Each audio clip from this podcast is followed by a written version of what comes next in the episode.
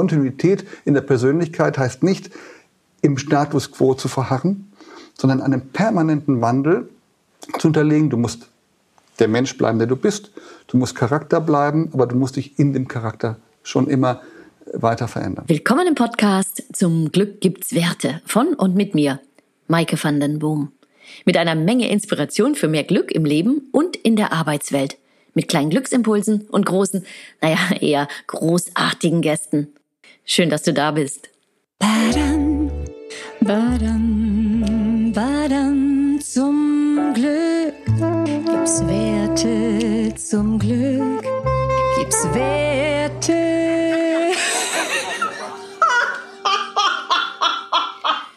ja, zum Glück gibt's Werte. Tatsächlich. Und heute habe ich jemanden zu Gast, der, wenn es um Werte geht, echt nicht fehlen darf. Ihr werdet heute hören, warum er meint, dass es sich durchaus lohnt, in einem etwas verrücktem Elternhaus aufzuwachsen, warum er ähm, sein Credo dementsprechend ist, wer spinnt, gewinnt.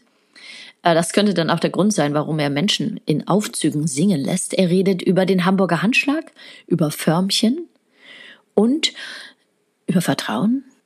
Wir sitzen in einem Café mitten, nee, mitten in Wiesbaden, das stimmt so gar nicht. Also irgendwo außerhalb von Wiesbaden. Ich dachte nämlich erst, ich wäre falsch gefahren, äh, bis ich dann an einen goldenen Stein kam. So heißt auch das Restaurant. Es ist noch mittags, es ist noch nicht viel los. Trotzdem, wenn ihr im Hintergrund ein wenig Geklapper hört, dann ist das der Kellner und nicht das Auto hinter euch. Also seid gespannt, wir geben Gas.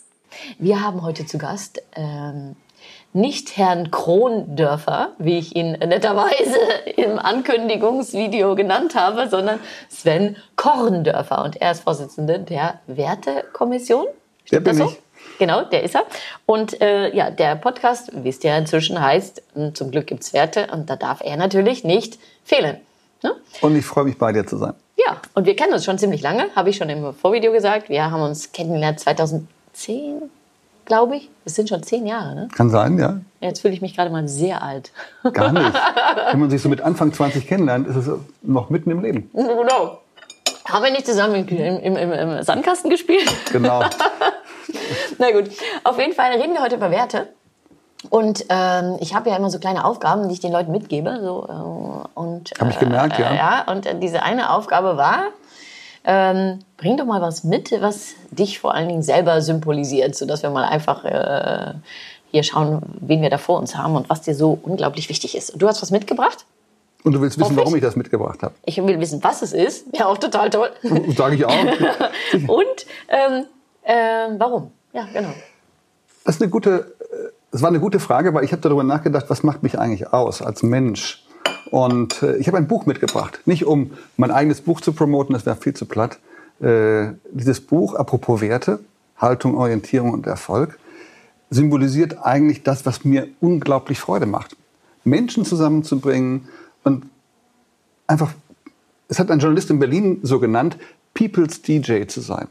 Mhm. Menschen zusammenzubringen und auch äh, Menschen, die mich selber faszinieren. Und das habe ich in diesem Buch übrigens auch gemacht. Da sind viele Vorbilder drin, viele Menschen, die mich auch als Mentor begleitet haben, die einfach was Besonderes haben. Und zwar eins, sie haben Charakter. Mhm. Charakter, Haltung, Menschen, die Werte leben, weil sie Menschen und vor allem mich auch total begeistert haben in meinem Leben äh, mit der Art, wie sie einfach als Mensch waren. Alles sicherlich spannende Funktionsträger, aber es geht nie um Funktionsträger, es geht um den Menschen dahinter. Und egal wer im Unternehmen kann spannend sein. Und ist ein Mensch beispielsweise dabei, um ihn einfach auch als Mensch zu bezeichnen. Das ist äh, Helmut Stör, langjähriger Chef von Bonduell, Lacroix Bekes und Feinkostfirmen. Oh, mhm. Der hat, da war ich, äh, weiß ich nicht, wann war das? 88, 89 als Praktikant. Und dieser Mensch, dieser Unternehmer hat mich so begeistert. Ich rechne jetzt wieder übrigens. Ich ja, muss, ich habe hab, wahrscheinlich ja, gerade so Anfang konzentriert. 98, okay. Und dieser Mensch hat mich so begeistert durch seine Begeisterungsfähigkeit, durch seinen Enthusiasmus, neue Dinge zu erspinnen, neue Dinge zu kreieren. Das war toll und das war äh, schön, einen solchen Menschen begleiten zu dürfen. Und ich habe zum Glück viele solche Menschen kennenlernen dürfen in meinem Leben. Das hat auch mit meinem Elternhaus zu tun. Und äh, das hat mich enorm bereichert. Mhm. Jetzt denke ich gerade, okay, da haben wir ja jetzt viel zu tun. Wie schließe ich jetzt an? Nee, weil, nee, überhaupt nicht, weil ich habe hier so ein Papier und da, das äh, schicke ich dann immer so zur Vorbereitung. Da steht tatsächlich drauf, ne? Ähm, ich bin immer neugierig, wie Menschen sich zu dem entwickeln, was sie sind. Welche Menschen hatten in deinem Leben den größten Einfluss auf dich? Jetzt äh, könnte ich mich also äh, praktisch so zurücklehnen und mir überlegen, okay, Nummer eins, zwei, drei, vier, fünf, sechs, sieben, acht, neun, zehn. Das sind viel mehr. Oh nein, okay, aber den größten. Aber ich kann das vielleicht clustern. Äh, Kannst du vielleicht drei? Ja, mach doch mal, bitte. Okay. Ich bin in einem sehr verrückten Elternhaus groß geworden. Bei uns war immer Open Door. Äh, Es kamen viele Künstler, Unternehmer, Politiker. Ich bin im politischen Bonn groß geworden und äh, habe viele Dinge erleben dürfen, die vielleicht andere nicht erleben konnten und vielleicht gerade, weil nicht so eine Open-Door-Politik zu Hause war. Bei uns wurden die ersten Kochsendungen im Fernsehen gedreht, 79 mit Ja? Harald Wohlfahrt und Witzig. äh, Witzigmann in der Küche meiner Mutter. Das war toll als Kind, das zu erleben. Meine Mutter macht seit 38 Jahren einen Salon, vor allem aber auch im politischen Bonn jeden ersten Freitag im Monat. Und da waren immer 60 bis 80 Menschen und da gab es Opernsänger, Literaten, die vorgetragen haben. Und äh, das waren tolle Menschen, die da waren. Politiker, Journalisten, Künstler, Lebenskünstler, alles. Und die haben äh, mich begleitet und ich habe sie begleitet über die vielen Jahre, wo ich auch in Bonn noch zu Hause gelebt habe. Und äh, beim 25-jährigen Jubiläum dieses äh, Salons habe ich äh, die Laudatio gehalten und habe gesagt, ihr habt mich alle durch mein Leben begleitet und ihr seid alle ein Stück weit auch meine Eltern. Und natürlich, weil meine Eltern, also meine Mutter und ihr Mann, äh, sind, äh, haben, mich, äh, haben mir viele Dinge mitgegeben. Ähm, meine Großmutter, die 94 geworden ist und äh, die immer von Respektspersonen sprach. Und sie war 1,55 groß und 45 Kilo schwer. Und sie war selber eine Respektsperson. War eine tolle Frau, äh, die mich begleitet hat. Auch viele Vorstandsvorsitzende und Menschen, die ich engst begleiten durfte, haben mich geprägt. Und als ich 2005 die Wertekommission in Deutschland sozusagen führen durfte, oder ab 2005, ähm, und mir angetragen wurde, ob ich das machen wollte und dieses, dieses Non-Profit-Struktur, ob ich diese äh, leiten möge, wurde mir erst bewusst, was ich eigentlich so alles mitbekommen habe und wie das zu Hause gelaufen ist. Das war mir gar nicht so bewusst, wenn man so explizit über das Thema Werte nachdenkt. Und das sind ja jetzt so persönlich für dich. Du hast ja mit vielen Leuten, also für, man, ich finde ja, Werte sind, sind sehr wichtig fürs Glück. Das habe ich herausgefunden äh, durch meine Recherche zum Glück, dass, dass Werte, ja, zum Glück gibt's Werte, dass Werte wirklich, es sind bestimmte Werte, die dem Glück zuträglich sind und es sind andere, die nicht so dem Glück zuträglich sind. Und wir reden immer über Werte, aber es gibt natürlich Wert, solche Werte und solche Werte. Ich bin mir ganz sicher, dass Herr Trump äh, auch ganz bestimmte Werte hat, die äh, ich jetzt aber nicht unbedingt teilen möchte. Also er hat So eine welche- Authentizität und die Frage ist, ob einem diese Authentizität gefällt. Genau, zum Beispiel. Also was sind denn, was würdest du denn sagen, was gehört denn zu deiner Authentizität und was sind die drei Werte, die dich ausmachen? Also wo du denkst, das sind jetzt die Werte, da habe ich gemerkt, wenn die nicht gegeben sind, kann ich nicht erblühen in einer Art und Weise. Ich glaube, es gibt ja eine ganze Menge Werte. Auch in der Wertekommission haben wir die Werte ja sozusagen festgehalten. Vertrauen, Verantwortung, Respekt, Integrität, Mut und Nachhaltigkeit. Aber Vertrauen ist der, wirklich der Nährboden von allem. Wenn wir zusammenarbeiten würden und würden uns nicht vertrauen, dann wären wir beide wahrscheinlich gegenseitig orientierungslos oder würden uns orientierungslos machen. Und das ist genau das Thema. Ich glaube, Menschen brauchen bei aller Leistungsgerechtigkeit und bei allem Leistungsanspruch der Unternehmen einen Nährboden des Vertrauens und des Miteinanders. Deswegen ist Vertrauen für mich der absolut wichtigste Wert. Ich möchte da leben, wo man mir Freiheit gibt, wo man weiß, dass ich diese Freiheit für das Unternehmen nutze und mir deswegen auch vertraut, weil ich da bin ein sehr loyaler Mensch und äh, deswegen ist für mich Vertrauen der wichtigste Wert. Dann gibt es noch zwei Werte, die auch sehr wichtig sind, die aber gut zusammenpassen. Mut zur Verantwortung. Dürfen wir eigentlich Verantwortung, bekommen wir Verantwortung äh, in die Hände? Wie werden wir geführt, auch im Unternehmen? Ich verantworte gerne, auch im privaten, wie aber auch im beruflichen. Und ich habe auch gerne Mut. Ich nehme gerne Verantwortung. Und wir leben in einer Zeit, wo wir jetzt seit 15 Jahren Managerinnen und Manager befragen in Deutschland nach den wichtigsten Werten und versuchen, diesen Wertepuls auch zu messen. Und Mut ist immer auf dem letzten Platz. Und das finde ich unfassbar, so, äh, dass das so ist. Immer noch? Jetzt auch? Ihr habt doch eine neue Ja, die, Befragung? auch in der 2020er Befragung Ach so, ist Mut wirklich? auf dem letzten Platz. Und ich finde, wir müssen doch Mut haben, dürfen wir Mut haben, geben wir den Menschen den Mut. Äh, und wer eigenverantwortlich handelt, einen Gestaltungsraum, der ihm gegeben ist, auch nutzt, der braucht auch Mut. Und deswegen äh, bin ich, werde ich auch nicht müde, die Menschen immer wirklich anzureizen. Habt Mut, schlagt Dinge vor, äh, spinnt einfach, da kommen wir auf meinen Wahlspruch, wer spinnt, gewinnt. Das heißt auch damit, dass man Dinge ausdenkt. Es geht nicht, dass man als Hasardeur agiert, sondern dass man neu denkt, Hasardeur. über alle Grenzen das hinaus. Ein schönes Hasardeur. Hasardeur. Hasardeur. Kann man fast singen, ne? Genau. Und, der, und wer spinnt, gewinnt, ist einfach der Anreiz, neue Dinge zu denken. Umdenken, undenkbare Dinge denkbar machen. Und äh, das ist uns auch, ist auch, ein, auch eine Sache, die mich mein Leben lang begleitet. Mhm. Jetzt habe ich äh, äh, zwei Dinge, äh, drei Dinge sind mir während deines, ähm, äh, deiner Rede, wollte ich schon sagen, ähm, äh, aufgefallen. Erstens, ähm, Vertrauen. Ähm, ich weiß nicht, aus welchem Platz er steht in eurer neuen Immer Umfrage. auf dem ersten Platz. Ich finde das fantastisch und trotzdem ist Deutschland ein Low-Trust-Country. Und äh, da frage ich mich immer, wie kann das sein? Also wenn man jetzt das soziale Vertrauen misst und sagt, wenn du äh, die Leute befragt auf der Straße, denkst du, äh, man kann anderen Leuten, die man nicht kennt, vertrauen oder ähm, man kann nicht vorsichtig genug sein, dann äh, krebsen wir bei einem Wert von 38 Prozent rum. Ähm, und du weißt ja, dass ich jetzt nach äh, Stockholm oder nach Schweden gezogen bin. Ähm, das ist noch nicht mal das high, higheste von den High Trust ja. Aber wenn man die Dänen nimmt zum Beispiel, haben die ein Vertrauensniveau von 68 Prozent, äh, die Schweden von 64 oder 62. Das sind High-Trust-Countries und ähm, man nennt es auch the Nordic Gold, weil dieses, dieses Vertrauen mhm. ist so unsagbar, es macht es vereinfacht äh, alle möglichen Transferleistungen und alle Prozesse. Es vereinfacht es so, weil wir einfach die Abkürzung nehmen ähm, können. Weil wir brauchen, nicht die, wir brauchen nicht die Rückversicherung, wir brauchen nicht die Kontrolle, wir müssen nicht nachprüfen, sondern wir gehen einfach geradeaus direkt in, in das Herz des anderen. Ne, ja, sozusagen. und für mich im Privaten gilt, ist das äh, wichtig. Ich würde mich, also Frage ist, warum ist das so in Deutschland? Mhm. Vielleicht hast du eine Erklärung. Für mich ist einfach wichtig, also ist auch mein Grundprinzip, gilt der Hamburger Handschlag. Ja.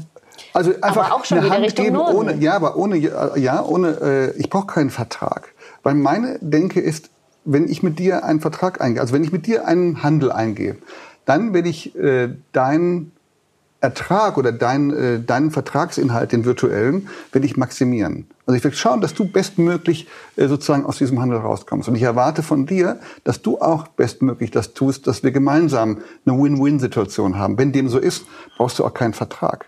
Das Problem ist nur, wenn man dann etwas nicht bedacht hat und man einen Verlust erleidet in diesem Handel, dann kommt meistens zum Tragen, aber wir haben ja gar keinen juristischen Vertrag oder wir haben gar keinen Vertrag. Und das finde ich schade. Ich glaube, diese Ehrlichkeit zu haben, wenn ich etwas äh, mit jemand ausgemacht habe, dann muss ich auch dazu stehen. Und das ist eigentlich mein Lebensprinzip, so zu handeln. Mhm. Und ich zahle einmal mehr äh, sozusagen privat als für das Unternehmen ist auch ein Thema. Also einfach so eine gewisse Art zu haben, wie äh, vertrauensvoll kann ich mit Menschen umgehen. Ich habe das neulich äh, gesagt, wenn ich durch den Supermarkt gehe und ich habe unten in der, in der Tranche von, von diesem Wägelchen an der Kasse was liegen und ich gehe dann raus und sage, die war doof an der Kasse, die hat das nicht verstanden, dass äh, da unten was drin war. Dann habe ich ja das Vertrauen missbraucht. Nein, ich sage ihr, dass da unten was drin ist. Und wenn solche Menschen agieren und ich solche Menschen treffe, die mir solche Geschichten oder ähnliche erzählen, mit denen möchte ich gar nichts zu tun haben. Hm.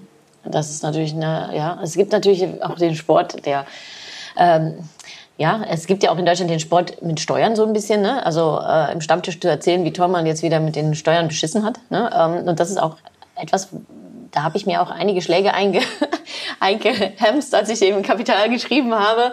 Ähm, ja, also ich zahle gerne Steuern, weil das für mich ein Beitrag ist an die Gemeinschaft. Ja, unsere ne? Demokratie und, lebt vom Mitmachen. Und wenn ich, genau, wenn ich, wenn ich die Steuer bescheiße, bescheiße ich meinen Mitmenschen faktisch. Ne? Und das sind äh, Sachen, die, die, die ganz transparent im Norden. Und es ist übrigens witzig, dass du gesagt hast, den Hamburger Handschlag, weil die. Äh, ist ja weit Norden. Naja, aber die, tatsächlich ist der, das Vertrauensniveau ähm, in den, ganz oben in Deutschland sehr viel stärker und auch das, und das sind auch die glücklichsten Menschen. Also Vertrauen und Glück hängt unglaublich miteinander zusammen. Also wenn ich dir vertrauen kann, ja. und das ist ja eine Entscheidung, denn das ist, finde ich, immer total wichtig, dass Leute sagen, ich kann dir nicht vertrauen, das kommt darauf an, wie du es wie siehst. Also wenn du sagst, du kannst Menschen nicht vertrauen, hast du recht. Es gibt übrigens einen schönen Satz, der semantisch, da muss man drüber nachdenken. Ganz einfach. Ich habe das Vertrauen geschenkt bekommen. Das sagen wir immer so. Hm. Aber es ist was ganz Tolles. Es ist was ganz, das macht einen glücklich, wenn man das Vertrauen ja. geschenkt bekommt. Genau. Und das ist ja, das ist ja auch ähm, der größte Anreiz für Menschen. Äh, wenn, wenn du denen Vertrauen schenkst, dann, dann, dann sind die maximal motiviert. Und das, das ist etwas, ja. was, was manchmal ein bisschen fehlt an Gedanken. Aber lass mich dir einen Satz noch zu Ende machen, sonst bleibt das so stehen. Und die Leute sagen, denken sich, was sagt sie denn jetzt? Wenn du Menschen nicht sagst, du kannst Menschen nicht vertrauen, dann hast du recht. Und wenn du sagst, du kannst Menschen vertrauen, hast du genauso recht. Weil ja, das ist nämlich eine self-fulfilling prophecy. Ne, und deshalb mag ich auch, ähm, weil wenn du, das hat mir in Dänemark gesagt, dass jemand weiß, wenn du sagst, Menschen sind faul, dann brauchst du die Peitsche.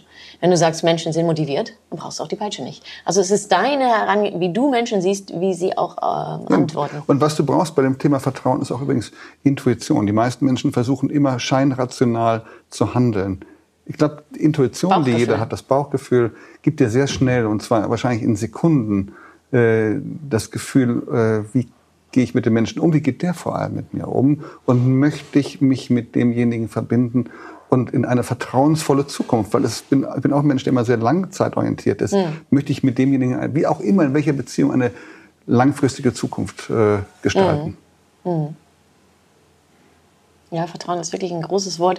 Und ähm, es gibt ein wunderbares Wort ähm, im Norden dafür, das heißt Tilit. Also im Norden heißt das Tillit. T-I-L-L-I-T. Okay. Und das Schöne daran ist, es ist von vorne wie von hinten dasselbe. Das heißt, wenn ich dir Vertrauen schenke, bekomme ich Vertrauen zurück. Ja, genau, das zeigt genau dieses Doppelspiel. Genau, das, ist, ist ein Doppel. Ein, ja, ein, und, und, wir können nicht einfach da sitzen und sagen, ähm, wir warten, bis der andere es uns schenkt. Äh, ja. Oder äh, du musst anfangen. Nee, du musst anfangen, weil da fängt keiner an. Also einer muss einfach ins kalte Wasser, muss einfach eine Arschbombe machen und Leuten vertrauen. Und Offen aufeinander zugehen. Ja, genau. Und, äh, aber einer muss halt anfangen. wir können nicht die ganze Zeit umeinander rumgehen, sondern wir müssen hm. halt uns annähern. Und das ja. ist gleich ein, ein zweiter äh, ganz wichtiger Punkt zum Glück, aber auch was Werte angeht, das ist der Dialog. Ne? Ähm, zwischen Menschen. Und ich, Im äh, Job wie im Privaten. Das war so schön. Ich hatte für mein erstes Buch hatte ich in, in Bonn äh, zufällig äh, kam ich hatte ich über den, den Sinn des Lebens nachgedacht. Und äh, weil, ein, weil ganz viele der Glücksländer haben ein ganz starkes Sinnempfinden, dachte ich, was ist denn der Sinn des Lebens? Ne? Und da saßen so drei, drei betagte Menschen, äh, Männer beieinander mit so grauem Haar und, und, äh, und da bin ich einfach hingegangen und sagte, sag mal, ähm, darf ich Sie mal was fragen? Was ist denn der Sinn des Lebens? Und? Zufällig war das ein Theologe, ähm, was ich aber nicht wusste. Er sagte, der Sinn des Lebens ist das Gespräch. Ja, schon, aber das genau das. Mhm Übrigens, wenn Kinder keine Emotionen und keine Nähe bekommen und also mit denen nicht interagiert wird, als Baby oder auch später, das ist ja, kann ja bis zum Tod führen, das glaube ich auch wissenschaftlich ja äh, äh, erwiesen. Und genau, das ist ja ein Dialog. Mhm. Aber natürlich nicht nur zu deinem Kind, zu allen Menschen. Das macht ja auch Spaß. Also ich bin jemand, äh, deswegen Thema äh, äh, People's DJ. Mir macht es Spaß, Menschen zu verbinden, wo ich weiß, die passen zusammen. Mhm. Also die wo man, das ist sozusagen so ein, so ein Fall mit der, mit, mit der 400er Schmirgelpapier, so, wenn man die, äh, die dann Abendessen macht und sie zusammensetzt und guckt, passt der links am Tisch mit rechts am Tisch, passt der daneben auf, können die gemeinsam Cluster bilden in der Kommunikation. Das und das ist Glück, solche Menschen zusammenzubringen. Das hast du vielleicht auch, ups, jetzt habe ich dir gesagt, du sollst nicht auf den Tisch kommen und jetzt komme ich selber ich Ich habe dir das überlassen, weil du kannst das auch gut. ja, stimmt, ich kann das auch gut, das Mikro beeinflussen. Das hast du ja, ich, ich kenne ja deine Mutter auch, das hast du, glaube ich, auch von deiner Mutter vielleicht ein bisschen gelernt. Die, ich meine, wenn man so einen Salon macht, dann komponiert man ja auch. ja, genau, Menschen, das ne? Orchestrieren. Mhm. Aber da geht's, es geht nicht in erster Linie darum, also ich bin kein Mensch, der irgendwie in der ersten Sekunde jemand eine Visitenkarte in die Hand drückt, sondern ich, ich bin wahrscheinlich oft auch eher zurückhaltend, aber ich kann genauso äh, total enthusiastisch auf jemanden zuspringen und sagen, super, Sie sind die Begegnung des Jahres 2012, 2014, der Manuel Hartung von der Zeit ist so jemand, den habe ich auf der Wartburg beim Abendessen kennengelernt, habe gesagt, Sie sind die Begegnung 2012 an die äh, sozusagen Wahnsinn. Das ist schön, solche solche Erlebnisse zu haben mhm. und ähm, dann und auch vor allem unverhofft, wenn du irgendwo hinkommst und dann genau diese Menschen in deinem Leben mitzunehmen und zu begleiten und dann wieder mit anderen zu vernetzen im Job in der Wertekommission wie auch immer und äh, das ist wirklich das ist für mich genau das. Das ist Dialog äh, oder fortgesetzter Dialog und ähm, ist es auch schön, das trägt ja bis ins Alter. Also wenn ich mal äh, irgendwo, weiß ich nicht, äh, in meinem Schaukelstuhl sitze, möchte ich genau das tun. Ich möchte mich mit vielen Menschen weiter verbinden können und bin nicht out of life, weil mhm. ich den Job nicht mehr habe. und sozusagen dieses Jobleben mich dann sozusagen kurios limitiert hat oder ich mich nur auf die Fachinhalte begrenzt habe. Ich möchte einfach diese Menschen in meinem Leben mitnehmen. Mhm.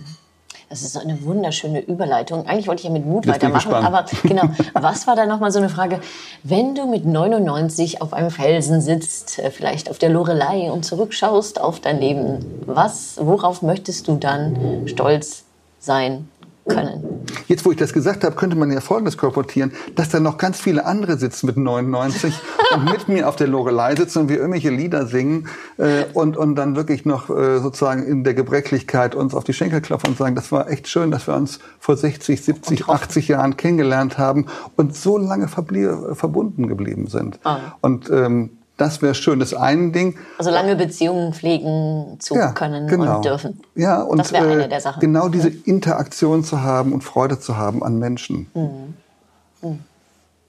Also ich freue mich dann mit 99, mit ungefähr 100 Leuten. Oder vielleicht sind es 20 oder auch nur zwei. Weil die, es ist auch nicht, es geht nicht um die Masse. Es geht darum, dass du Menschen findest, die genau das haben, ähm, die liebenswert sind, mit denen du wirklich toll deine Gedanken fliegen lassen kannst und denen du über das Leben vertraust. Mhm. Nun habe ich ja in, ähm, in meinem Buch oder auch allgemein, also in den skandinavischen Ländern vor allen Dingen gelernt, dass ähm, Arbeit vor allen Dingen ähm, nicht professionell ist, sondern persönlich. Weil, weil ganz viele weil das so viel mehr sein kann, als nur deinen Job zu tun. Genau. Und das höre ich jetzt bei dir auch. Was wäre denn so dein Tipp äh, an, an alle möglichen Führungskräfte oder Menschen, die einfach arbeiten?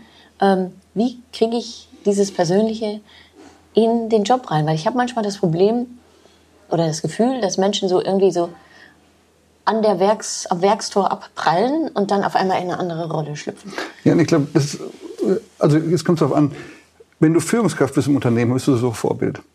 Das heißt, du musst mit den Menschen agieren. Und wenn du das auch noch gerne tust, ist es ja eigentlich um, umso besser. Wir sind sehr fachlich orientiert eigentlich immer äh, in Deutschland und ich glaube, du musst einfach in die Menschen hineinstrahlen. Das hat nichts damit zu tun, dass man sich gemein macht. Es geht darum, an den Menschen interessiert zu sein, äh, gerne mit den Menschen zu interagieren. Und wir haben, es gibt ein, äh, ein Ding, was ich ganz gerne mache. Wir haben so einen Aufzug, wir haben mal ein Büro in der siebten Etage und äh, das ist irgendwie so Elevator Pitch. Und wenn wir mehr als sechs sind, sage ich so, wir kennen uns wahrscheinlich die meisten gar nicht oft, sage ich so, wir sind jetzt mehr als sechs Leute, wir singen jetzt ein Lied. Dann gucken mich alle total entsetzt erstmal an und dann stimme ich ein Lied an und es singen auch äh, meistens okay, die Menschen. Welches? Irgendwas. So also irgendwas, oder so. irgendwas Rheinisches oder so von Bab oder keine Ahnung. Es gibt ja nette Lieder, die einen sofort mitnehmen. Und die Menschen singen dann schon mit und gehen dann schon fröhlich und irgendwie so ein bisschen erstaunt raus, dass jemand so bekloppt ist. Meine Damen und Herren, das ist eine neue Art des Elevator Pitches. Genau. Einfach ein Stück Fröhlichkeit auch reinzubringen, ohne ähm, äh, ja, äh, irgendwo abzugleiten in eine, in eine Verrücktheit. Also in so eine Verrücktheit, verrückt finde ich ja immer gut, aber irgendwann, dass man denkt, das ist peinlich. Jetzt muss ich aber ein bisschen nastige Fragen stellen. So, du hast ja gefragt nach meiner frechen Frage. Ähm, äh, wenn jetzt die sechs Leute bei dir im Lift sind, denkst du, die singen jetzt nur mit, weil du eine höhere Position hast?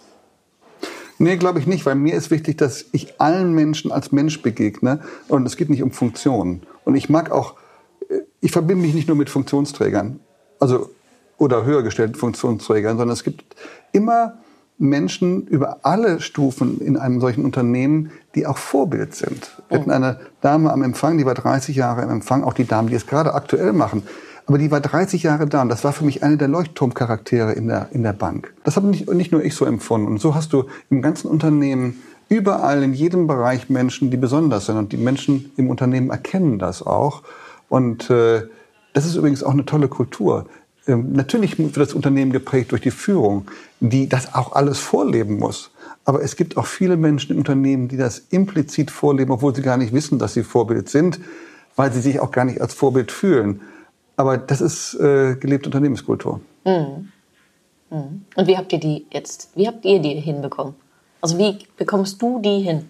Also klar, ich, Vorbild, aber, aber ja, aber noch? Ja, klar, jeder hat, eine, hat ein bestimmtes Bild und äh, niemand ist unfehlbar. Ich, mir passieren auch oft Dinge, wo ich abends nach Hause gehe, das denke ich, das hätte ich anders machen müssen und das heißt jeden Morgen wieder in den Spiegel gucken und sagen, denk dran, das war gestern verkehrt, das machst du heute anders.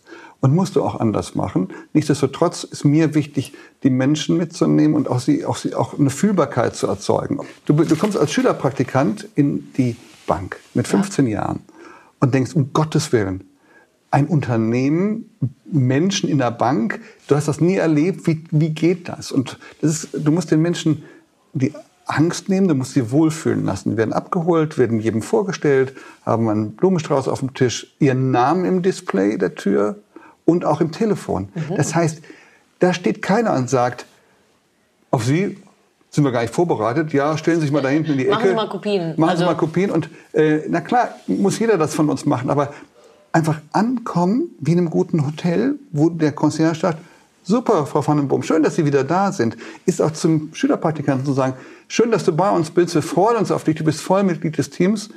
Und wir freuen uns, dass du uns jetzt begleitest und bereicherst. Also Wertschätzung. Wertschätzung mhm. und vor allem auch Leitplanken geben für, für das Leben. Ich habe viele Praktika gemacht. Ich war überall in der Personalberatung, ich war in der Fischfabrik, ich war im Bundeswirtschaftsministerium.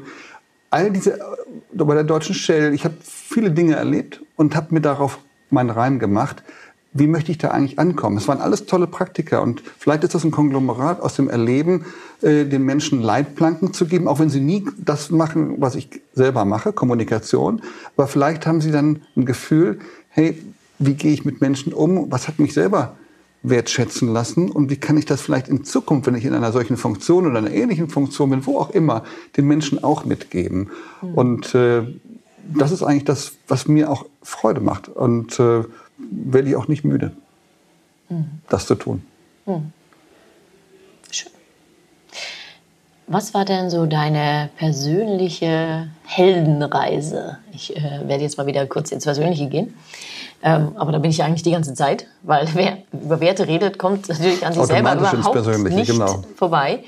Ähm, wie, wie bist du der geworden, der du jetzt bist? Also was war denn so deine, deine persönliche Heldenreise, sag mal immer, mit Transformation, mit, mit, mit Bewusstwerdung von, äh, was eigentlich wichtig ist für dich? Mit, äh, ich meine, wenn ich jetzt selber mich manchmal anschaue, dann denke ich, okay, also vor, so bis Mitte 35 oder so, oder Ende 30, wo war ich da eigentlich? Hm? Da habe ich irgendwie, so die Transformation kam erst danach.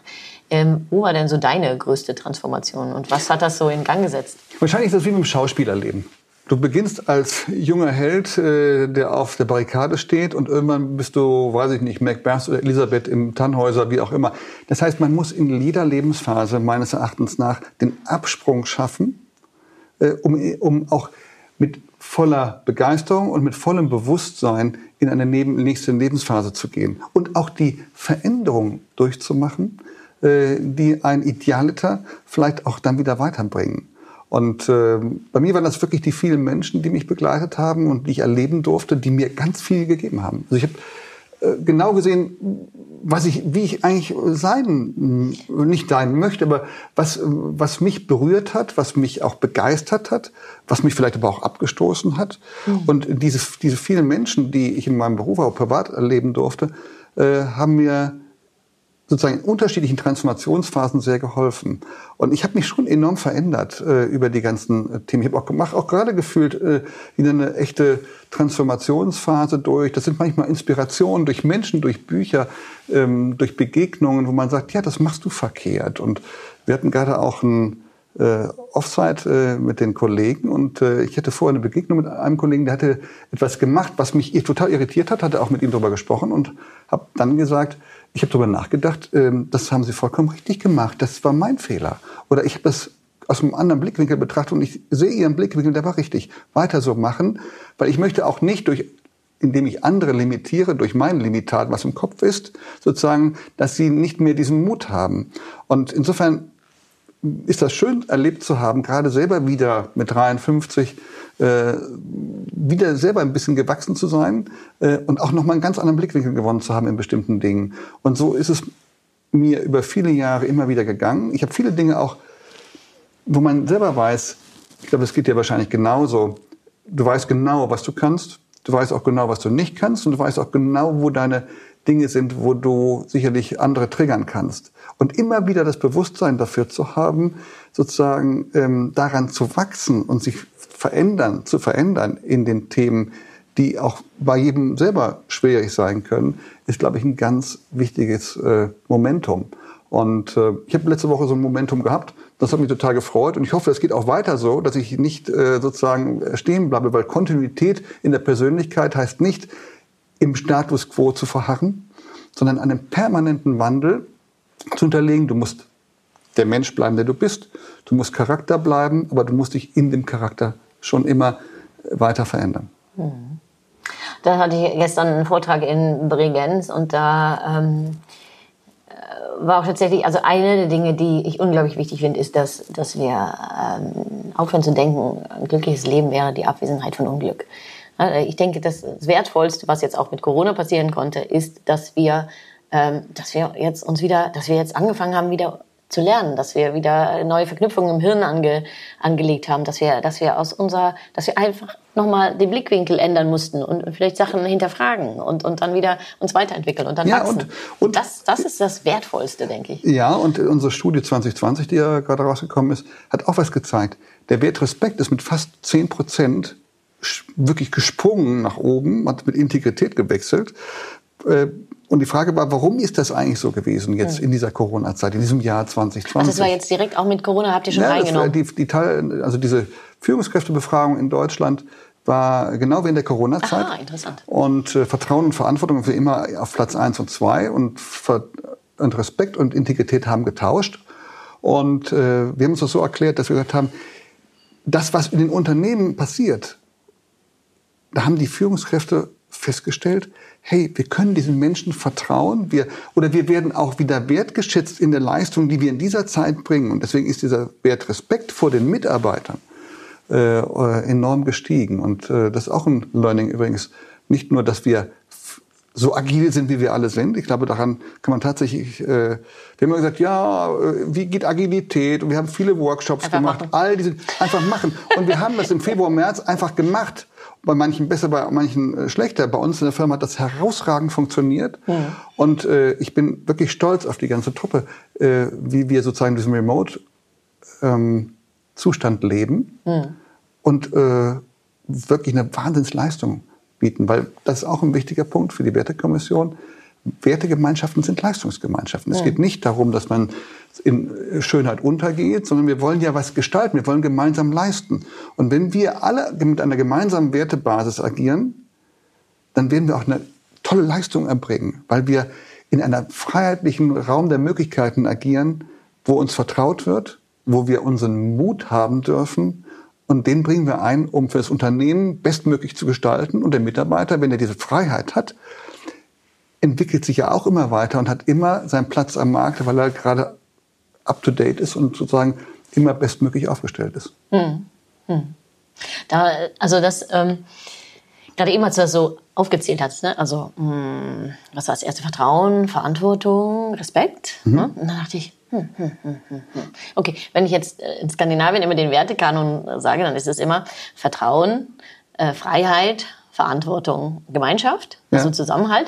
Und dann dachte ich mir, okay, ähm, jetzt ist das schön, wenn, wenn Vertrauen oder äh, wenn, wenn Verantwortung, also ver gut, Verantwortung geben oder übernehmen, aber wo ist die Freiheit? Also die, die, Freiheit die ist, ist, ja, ganz nah am Mut, ja, denke ich ja, auch. Ne? Du musst ja eins sehen, wo kommen wir eigentlich mit der, her mit den sechs Werten? Also wir haben... Ja, das ist jetzt auch mal interessant, ja.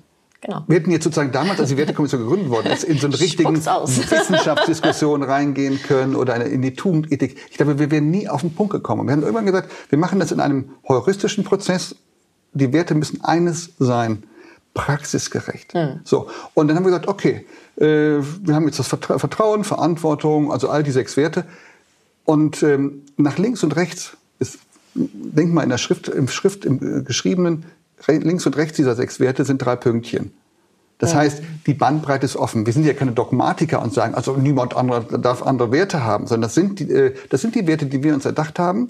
Jeder hat ein anderes Werteset und in diesen Werten ist natürlich das drin. Da ist die Gemeinschaft, da ist die, da ist die Freiheit drin. Ja, du kannst, so, du kannst sehr gut daraus die Dinge äh, definieren mhm. und wir verneinen das ja auch nicht. Ich glaube, wenn du, auch du hast vorhin, oder wir haben vorhin darüber gesprochen, über den Wert Authentizität. Mhm Authentizität funktioniert nur dann, wenn Authentizität eine wirkliche Werteunterlegung hat. Mhm. Weil es gibt ja auch genug Menschen, die wir uns jetzt einfach mal vorstellen im Kopf, und da schmunzelst du, auch in der Politik, in der Wirtschaft, die sind authentisch. Aber wollen wir diese Authentizität haben? Mhm. Nein, und wer, wenn jemand authentisch ist mit einer Werteunterlegung, dann sind das die Menschen, die uns auch wirklich anträgern und begeistern und als Vorbilder auch dienen. Und wir brauchen wieder Vorbilder, weil wir einfach in der Zeit leben, wo wir alle unsere Vorbilder zerlegen. Vielleicht gibt es kein ganzheitliches Vorbild. Vielleicht gab es die auch noch nie.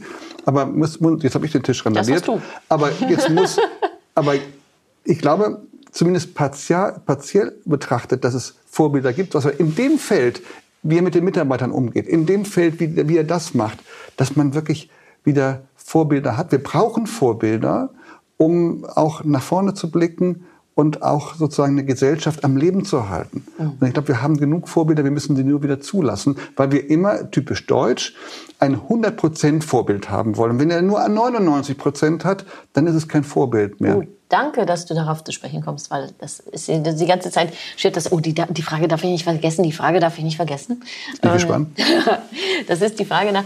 Ja, wenn wir wenn wir nach, dieses Bild von Vorbild haben, dann, dann hat man tatsächlich oft so eine Person, die wirklich 100% Vorbild sein kann. Nun denke ich mir, dass total wichtig ist, auch äh, im, im Kontext der, der, der Person, ja, Persönlichkeit des Arbeitsumfeldes. Denke ich, dass es total wichtig ist, dass, dass Menschen als Ganzes gesehen werden. Also auch mit ihren Schwächen und mit ihren Fehlern und mit den Dingen, die sie halt nicht so super doll können. Und da, da fehlt mir das in Deutschland, dass man diese Verletzlichkeit, diese Offenheit, diese, diese ich bin einfach so, wie ich bin, mit meinem kompletten Leben und ich habe zu Hause halt jetzt ein, ein Kind sitzen und das ist jetzt krank und deshalb gehe ich als Vorstandsvorsitzender ganz normal nach Hause, weil das das Wichtigste in meinem Leben ist. Ähm, und äh, hier und da habe ich jetzt mal echt Mist gebaut. Ähm, äh, das, das sind Sachen, die ich interessant finde. Und dann habe ich jetzt meine ganz, nochmal so eine ganz gemeine freche Frage. Immer Was ist denn so dein, dein, so ein Fehler, den du, wovon du denkst, den möchte ich auch mal gerne der Welt teilen oder irgendeine Verletzlichkeit oder Schwäche, die, die mich aber ausmacht? Weil was wir vergessen ist oft, auch unsere Schwächen und die Fehler, die wir begehen, machen uns zu einer einzigartigen Person. Und nur mit dieser Einzigartigkeit kommen wir auf bestimmte Ideen. Ähm, wenn wir so, zum Beispiel ich, wenn man so strukturiert ist wie ich, ne, dann gut, dann äh, habe ich aber dafür so eine total bescheuerte Idee und mache die dann einfach, wie zum Beispiel meine Reise durch die 13 glücklichsten Länder der Welt. Das war einfach eine total idiotische Idee, als ich meinen Kaffee getrunken habe. So, Punkt. Fahre ich mal hin, frage ich mal nach. So, äh, was ist denn, äh, also auch unsere Schwächen können unsere Stärken sein. Und äh, da, da, da würde ich einfach, ich würde gern so viel den deutschen Mut ja, machen, das, genau die, das ja. zu leben. Mut, und ich das ist Mut. Ja, ist auch wichtig. Und deswegen ist es so wichtig, dass du, ich glaube, zwei Dinge. Wenn du deine Schwächen kennst und wenn du deine Struktur kennst als Mensch, ähm, ist im Unternehmen auch, dann musst du einfach schauen, dass du dich intelligenterweise ergänzt durch die Menschen, die das genau. können, was du nicht kannst. Super Beispiel. Das ist ein genau. Thema. Also genau das. Wenn du dich selber klonst, sagst, die müssen alle so sein wie ich, ist absoluter Unsinn, sondern äh, sie müssen, du musst dich ergänzen und dann hast du auch ein starkes Team. Und dann weißt du auch sozusagen diese Stärken zu nutzen. Und wichtig ist, dass du als Führungskraft auch die Menschen auf ihrer Funktion einsetzt. Nicht sagst, du machst nur Zahlen, obwohl es ein, äh, jemand ist, der vielleicht im Teamgeist was gestalten kann, mhm. wenn das dann passt. Du musst auch die Funktionen haben. Aber du musst die Menschen so orchestrieren, dass sie auf die Funktionen passen und sie nicht in einpressen in eine bestimmte, in ein Förmchen hinein. Und mit der Verletzlichkeit oder Verletzlichkeit äh, oder Verlässlichkeit, habe ich glaube ich gesagt, ja, ich bin immer dafür da, den Menschen auch zu zeigen, äh, dass äh, man nicht perfekt ist. Das habe ich auch lernen müssen, weil du lernst als junger Manager, willst du immer auftreten wie der Vorstandsvorsitzende, du willst wahrscheinlich immer total perfekt sein, total fachlich rüberkommen. Unfehlbar. Unfehlbar. Nein, du lernst über die Zeit, äh, das auch anders, das anders zu machen. Deswegen nicht gemein machen, das ist verkehrt, aber nahbar machen, Nähe zeigen, äh, ein Verständnis für die Dinge haben und äh, den Menschen auch die Hand reichen durch dieses Berufsleben. Ich meine, man muss es ja eins sagen. Wir verbringen die meiste Zeit in, im Unternehmen. Im Moment nicht remote, aber zumindest im Gedanken mit den Kollegen und den Kolleginnen im Unternehmen. Und ähm, wenn das dann ist, dann machen wir, dann muss man damit auch entsprechend umgehen. Ich habe eine meiner äh, Kolleginnen, die hat sich irgendwo beworben und dann habe ich sie zum Vorstellungsgespräch gefahren und habe dann da gewartet, äh, weil ich wusste, dass sie einen anderen Weg gehen will. Geht auch. Und einfach Menschen auch, die reinkommen, begleiten, die während des Arbeitens im Unternehmen sind, begleiten und die Menschen, die gehen, auch, begleiten. und nicht sagen, das ist jetzt total illoyal, ich will mit demjenigen nichts mehr zu tun haben, weil er jetzt geht, sondern man muss jedem zubilligen, dass er seinen Weg geht, seinen Lebensweg. Und der führt auch dann mal wieder aus dem Unternehmen raus. Insofern ist mein Job eigentlich, dass ich sozusagen eine Art Durchlauferhitzerfunktion habe. Also ich habe einen super Mitarbeiter, der sich bombig entwickelt, der mir der eine tolle Leistung bringt, aber ich entwickle ihn weiter und dahin, dass er auch wieder geht. Und zwar, dass er sich entwickeln kann und halte ihn nicht künstlich klein. Das hat auch was mit Werten zu tun, dass man jedem zubilligt, dass er wächst. Hm. Hm. Ähm, es gibt ja so zwei, zwei Sachen, die hängen geblieben sind bei meinen Interviews in den, äh, in, im, im Norden. Und das war ähm, erstens, ich nehme nie eine Person an, die genauso ist wie ich. Und zweitens, ich nehme am liebsten eine Person an, die Sachen besser kann als ich. Ja, das ist, das ist, das ist mein Prinzip. Das ist übrigens gar nicht so selbstverständlich zu erklären. Ich sage immer, ich bin Arbeitsvorbereiter. Ich spanne diesen Möglichkeitenraum auf, weil ich gerne gestalte und auch gerne sozusagen im Busch das Messer in die Hand nehme und den Weg freischlage. Das ist irgendwo meine Lieblingsfunktion. Mhm. Aber ähm, alle, die in diesem Möglichkeitenraum agieren und ein paar Leitplanken haben, die, haben die, die, die sind super, die können ihren Job hervorragend, besser als ich. Ich kann nicht alles besser können, aber ich kann sozusagen ihnen diesen Raum aufspannen. Und das ist mein Führungsgedanke, ähm, das zu tun, weil es wäre ja vermessen zu sagen, ich kann alles am besten. Ich kann nicht in jedem Feld die Innovation erdenken. Ich kann nicht in jedem Feld bis auf Sohle 10 alles durcharbeiten und das gestalten. Mich jetzt eher. Ich bin Möglichmacher äh, und äh, das macht enorm viel Freude. Dann haben wir natürlich viele, äh, zwei Fragen habe ich noch, die mir hinten spuken. Erstens ähm, Jugendliche und zweitens äh, Transformation. Wir haben viele Unternehmen jetzt, äh, bei denen ich dann auch äh, gebucht werde, um einfach mal neuen Blickwinkel reinzubringen. Ähm, auch gerne den nordischen. Und die haben diesen schmerzlichen, die haben diesen schmerzlichen Weg der Transformation für viele schmerzlich weil sie ihre Fälle davon schwimmen sehen. Also dass, dass äh, Leute, die sich definiert, definiert haben als Führungsperson, ich weiß alles, ich kann alles und ich bin der Chef ne? ähm, und alles auf mein Kommando, gibt's noch äh, in ja, Deutschland leider äh, en masse. So, und denen die Angst zu nehmen, und das ist ja nur Angst, wenn man festhalten möchte, äh, sich zu ändern in so eine Art Coach oder Möglichmacher oder einfach diese Frage immer, was kann ich tun, damit du deinen Job so gut wie möglich machen kannst? Ne? Ähm, wie kann man denen helfen? Also wie, was, was ist der Trick? Ja, sowas ist die Zauberfolge, der Feenstaub, dass sie ihre Angst verlieren. Ja, ich bin überzeugt, dass dieses rein Top-Down ist nicht der Weg. Ich glaube, viel Dialog, viel Transparenz ist enorm wichtig, hm. den Menschen die Zukunft zu zeigen und zwar ähm, ein Bild zu malen. Auch zu sagen, wo wollen wir eigentlich hin? Was heißt das nicht nur für das Unternehmen und für die Kennzahlen, also Return on Equity und KPIs und hin und her, sondern was heißt das für uns als Bereich?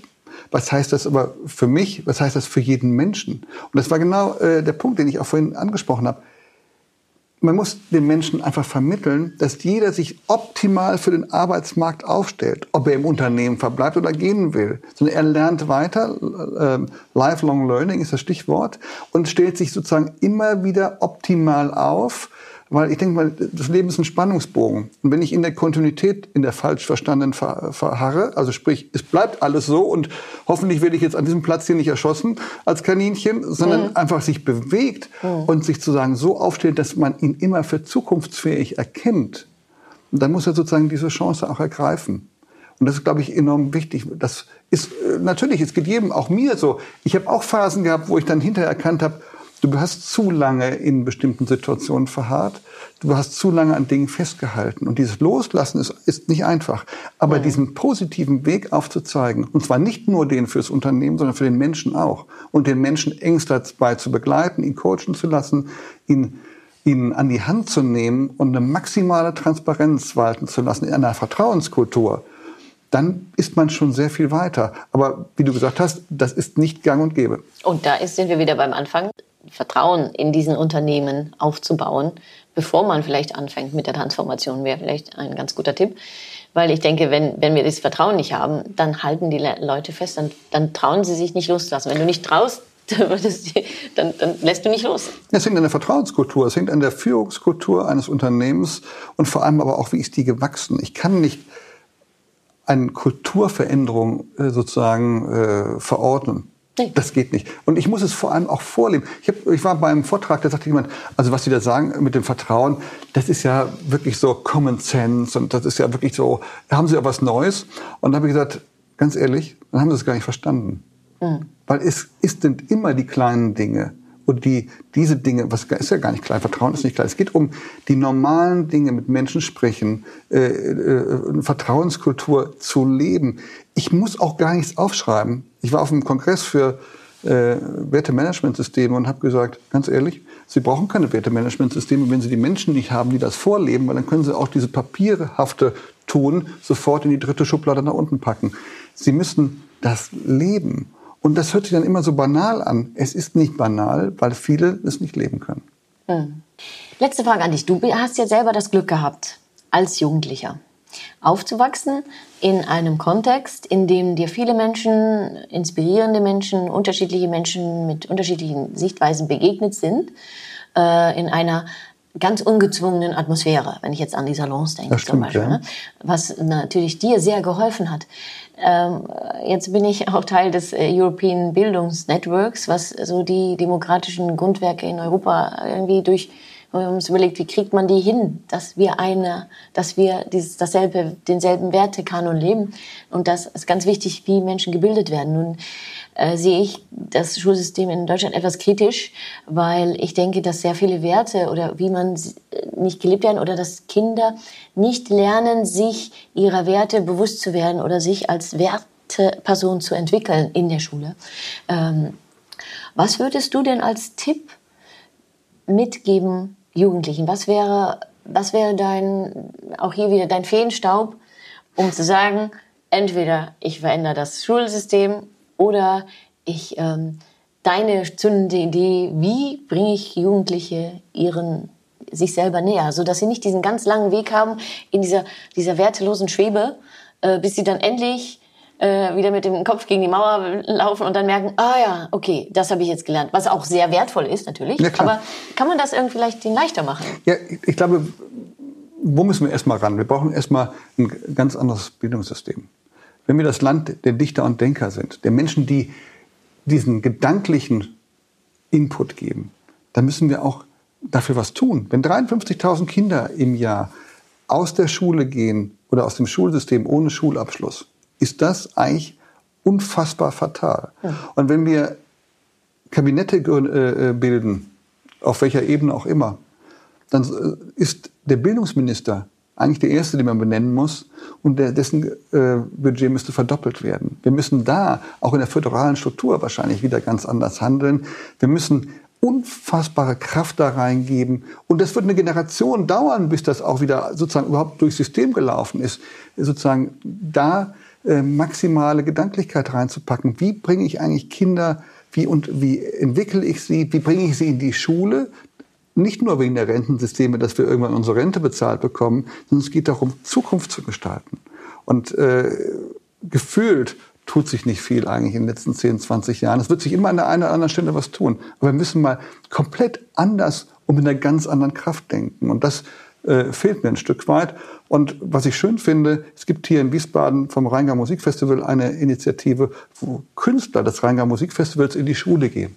Ja. So, und die Frage ist, können wir nicht in welchen Schulstufen auch immer Menschen die vorbildhaft agieren oder die auch was zum Thema Werte erzählen. Und wenn es Sendung mit der Maus ist, sozusagen, wenn die Sendung mit der Maus was zum Thema Werte sagt und Menschen das unterstützen äh, und die Kinder ein Gefühl dafür bekommen, wenn sie es vielleicht im Elternhaus nicht mitbekommen, weil das nicht explizit angesprochen wird oder auch nicht gelebt wird. Ich habe einfach das Glück gehabt, viele Dinge erleben zu dürfen. Und das ist toll, da freue ich mich heute drüber, wenn ich so retrospektiv in den Rückspiegel des Lebens schaue. Äh, ist es toll, das äh, erleben gehabt. Äh, das war dein, äh, das war dein Inkubator. Ja, aber wir müssen einfach gucken, wie können wir sowas machen und den Kindern mitgeben. Ich glaube, wir haben tolle Lehrerinnen und Lehrer, die viel gestalten, aber wir müssen sie viel besser unterstützen. Hm. Das, das, war doch jetzt ein, das war doch jetzt ein schöner Abschluss, ein schöner zukunftsweisender Abschluss auch äh, unseres Gesprächs. Ich danke dir sehr. Und äh, freue mich auf ein nächstes Gespräch. ne? Man sieht sich ja immer zweimal im Leben. Habe ich ja schon damals beim Intro gesagt. Wie oft haben wir uns gesehen? Eins, zwei, drei, vier, fünf, sechs, sieben, acht Mal im Leben. Und äh, gerne auf ein nächstes Mal, wenn es geht, ähm, um zum Glück gibt's Werte. Nein, das ist vollkommen, äh, also insofern, du machst genau das Richtige. Und je mehr Stimmen wir insgesamt haben, das sozusagen auch bewusst zu machen bei den Menschen, äh, desto besser. Deswegen müssen wir alle sozusagen äh, gemeinsam diesen Weg gehen. Mhm. Und äh, du gehst den, wie du ihn gehst, das finde ich toll. Und äh, ich kann das nur unterstützen. Zum Glück gibt's Werte. Zum Glück gibt's Werte. Bis zum nächsten Mal. Tschüss. Und falls Tschüss. ihr jetzt Lust bekommen habt auf mehr, Maike kann man buchen, Gott sei Dank. Ob virtuell oder live, sie bringt mehr Glück in ihr Leben und in ihr Unternehmen. Immerhin ist sie Deutschlands bekannteste Glücksforscherin und Expertin im Scandinavian Way of Work. Und der ist ziemlich glücklich. Ach, wisst ihr was? Schaut einfach unten in die Show Notes und ruft sie persönlich an. Dum, badum, badum, badum.